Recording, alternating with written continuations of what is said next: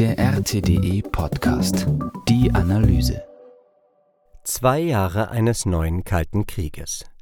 Analyse und Schlussfolgerungen. Fünf wichtige Trends können als die bedeutendsten großen strategischen Faktoren angesehen werden, von denen zu erwarten ist, dass sie im kommenden Jahr den größten Einfluss auf den globalen Systemwandel haben werden. Eine Analyse von Andrew Kurybko. Die bisherige Bipolarität ist einer Tripolarität gewichen.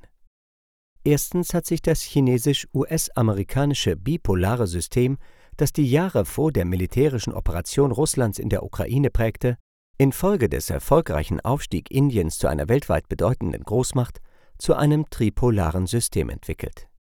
Die entstehende Weltordnung wird nun durch das Zusammenspiel zwischen dem von den USA geführten kollektiven Westen, der chinesisch-russischen Entente und dem informell von Indien geführten globalen Süden geprägt, in dem sich mehrere unabhängige Großmächte etabliert haben. Im Laufe der Zeit wird dieses System das Stadium der komplexen Multipolarität erreichen und somit wohl seine vorläufig endgültige Gestalt annehmen. Die Festung Europas ist das neue Projekt der USA zur Eindämmung Russlands. Zweitens veranlasste das Scheitern der Kiewer Gegenoffensive die USA, über alternative Strategien zur Eindämmung Russlands nachzudenken, nachdem klar wurde, dass die NATO ihren Gegner in der Ukraine strategisch nicht besiegen kann. Die Unterordnung Polens unter Deutschland nach der Rückkehr von Donald Tusk in das Amt des polnischen Premierministers ermöglicht es Berlin mit Unterstützung der USA den Aufbau der Festung Europa zu beschleunigen, um seinen Kurs in Richtung zu einer Großmacht wieder aufzunehmen. Das soll die Festung Europa möglich machen und gleichzeitig US-Streitkräfte freisetzen, die zur Eindämmung Chinas nach Asien verlegt werden können.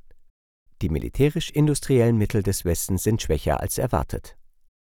Drittens wird weder Deutschland in absehbarer Zeit wieder eine Großmacht werden, noch werden die USA China in der kommenden Zukunft energischer im Zaum halten können, da sich die militärisch-industriellen Möglichkeiten des Westens schwächer gezeigt haben als erwartet, wie das Scheitern der ukrainischen Gegenoffensive belegt ebenso wie die Unfähigkeit, die Verluste an Waffen und Munition in angemessener Zeit zu ersetzen. Die New York Times räumte bereits im vergangenen September ein, dass Russland im Wettlauf der Logistik und im Zermürbungskrieg weit vor der NATO liegt, was wiederum erklärt, warum sich der Ukraine-Konflikt in letzter Zeit zu konsolidieren begann. Jede absichtlich von den USA kalkulierte Krise mit China wird wahrscheinlich verzögert.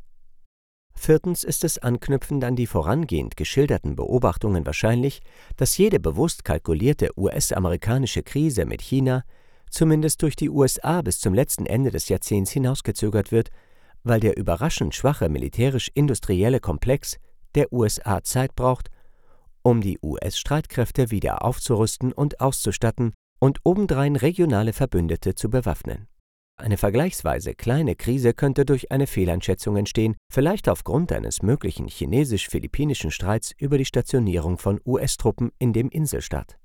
Aber die USA würden Schwierigkeiten haben, eine große, selbst verursachte Krise zu bewältigen, geschweige denn zum jetzigen Zeitpunkt einen großen Krieg zu führen. Die Region um das Rote Meer ist der neue Krisenherd im globalen Süden. Fünftens wurde die Hauptroute für den Handel zwischen Europa und Asien durch die Blockade der Houthi auf den Seeweg bei Bab el-Bandab stark beeinträchtigt.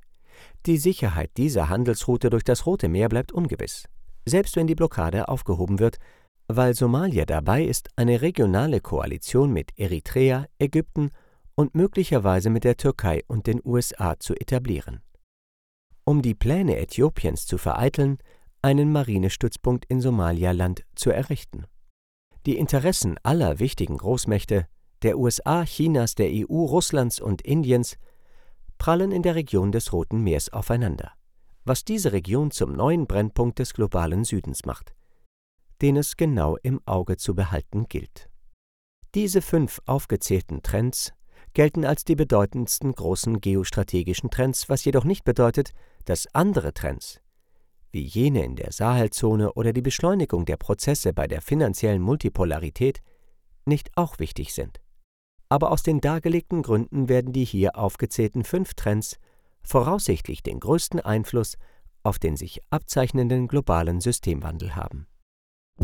Das war der RTDE Podcast.